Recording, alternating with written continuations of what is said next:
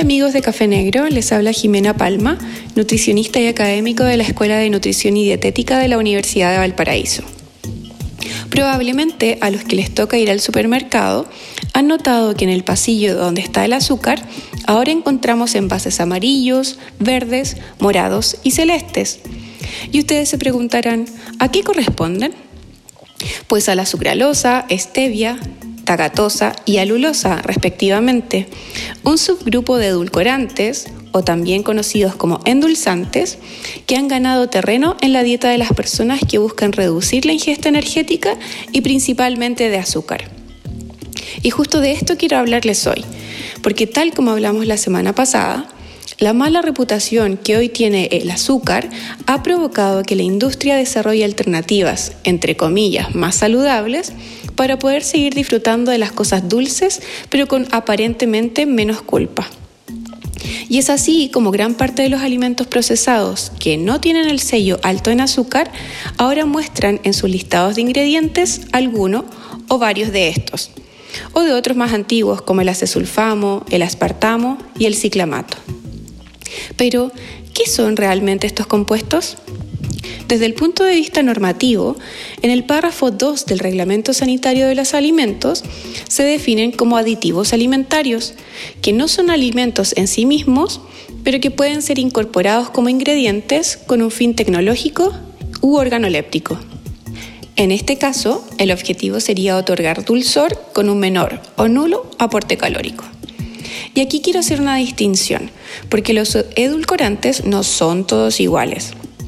En términos generales, los podemos clasificar como nutritivos o no nutritivos de acuerdo a la cantidad de energía que aporten, siendo ejemplos del primer grupo la tagatosa y del segundo grupo el aspartamo. Pero también podemos distinguirlos según su origen, como naturales o artificiales, siendo el caso de la stevia y de la sucralosa respectivamente.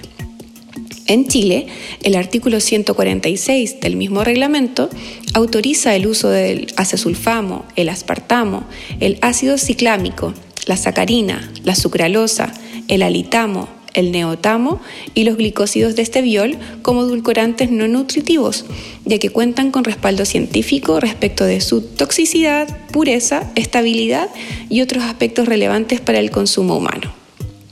Sin embargo, y debido al incremento en el consumo de estos productos, se ha puesto en duda su inocuidad y los supuestos beneficios que estos podrían tener. Sin ir más lejos, las asociaciones Americana del Corazón y Americana de Diabetes han sido cautos al recomendar el uso de edulcorantes artificiales en reemplazo del azúcar para combatir la obesidad, el síndrome metabólico y la diabetes. Y sin ser demasiado técnica, esto podría deberse a que el consumo de edulcorantes podría generar una especie de relajo respecto de otros alimentos que consumimos, disminuyendo su efectividad en la pérdida de peso. Y les doy un ejemplo súper concreto. Hamburguesa queso, papas fritas y bebida light. ¿Quién no lo ha hecho, cierto? Por otro lado, los edulcorantes tienen un poder endulzante mucho mayor que la sacarosa, incluso hasta 600 veces más, como es el caso de la sucralosa.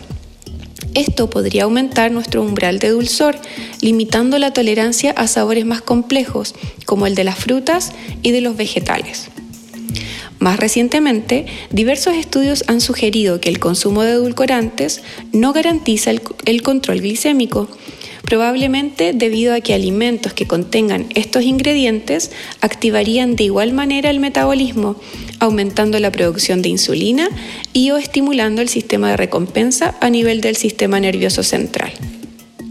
Entonces, es importante que pongamos atención en el uso y abuso de los edulcorantes, especialmente en niños, ya que si bien estos compuestos tienen definidas ingestas diarias aceptables, que aparecen en el etiquetado, la mayoría de estos valores provienen de estudios en modelos celulares y o animales que han sido extrapolados a los humanos.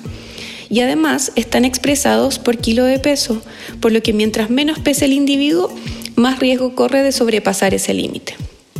Por lo mismo, la próxima vez prefiere los alimentos más naturales y deja los procesados para ocasiones especiales.